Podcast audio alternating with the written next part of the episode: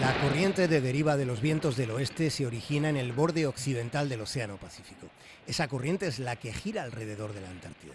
Para llegar hasta allí hay que cruzar el mar de Oces, el conocido paso de Drake. Ese tránsito suele durar unas 36 horas. Pero en aquella ocasión tuvimos que permanecer dentro del Hespérides casi siete días, con sus siete noches, sin poder salir a cubierta, por la furia colosal de los vientos del oeste. Para llegar a la Antártida hay que enfrentarse primero a los 40 rugientes, posteriormente a los 50 aulladores, hasta alcanzar el trecho definitivo en el que sientes zumbar los temibles 60 bramadores.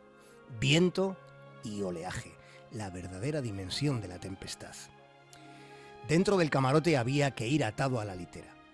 Cuando las náuseas ya eran insoportables, Llegar a la taza del váter era una odisea sin aspavientos, con el barco meneándose a babor y estribor con una brusquedad recia, medio a la deriva. Sujetarse a la taza y no esparcir el vómito por el aseo compartido era un reto imposible. Marinos de todos los pelajes han repetido la misma frase. Debajo de los 40 grados sur no hay ley. Debajo de los 50 no hay Dios. Debajo de los 60 el agua la agita el mismísimo diablo. Es el recorrido marítimo más peligroso de todos los océanos del mundo. El paso de Drake es una vía de navegación de mil kilómetros por aguas turbulentas. Por eso cuando llegó la calma y antes de desembarcar en la Antártida, los oficiales del Hespérides, para compensarnos por tanto tener que mirar al fondo de una taza de váter de rodillas, para compensarnos, nos ofrecieron una experiencia única. Enfundarnos en un traje de aguas frías. Un traje que se me pareció al de los astronautas. Era la indumentaria en caso de naufragio para no morir de frío en menos de cuatro minutos. Estábamos sumergidos en aguas antárticas. El traje solo permite mirar al cielo. Estás boca arriba, mientras las salpicaduras de agua te congelan la cara. Era sentir que tu nariz se petrificaba. Para desplazarse había que mover los brazos.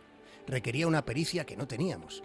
Y de repente algo estaba pasando. Empezaron a aparecer en cubierta soldados con fusiles. Había muchos fusiles. Desde abajo percibimos cierta agitación a bordo.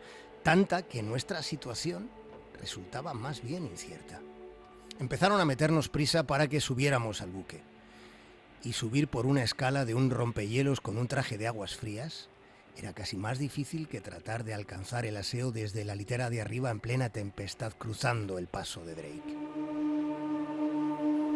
Cuando ya estábamos a salvo, mientras tardábamos media hora en salir del traje de aguas frías, los oficiales nos fueron contando que habían avistado focas leopardo. Las focas leopardo son los depredadores más salvajes de la Antártida. Les gusta mucho la carne y parecía que habían mostrado interés en la nuestra.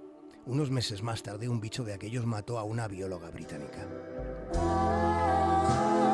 Así fue mi llegada a la Antártida.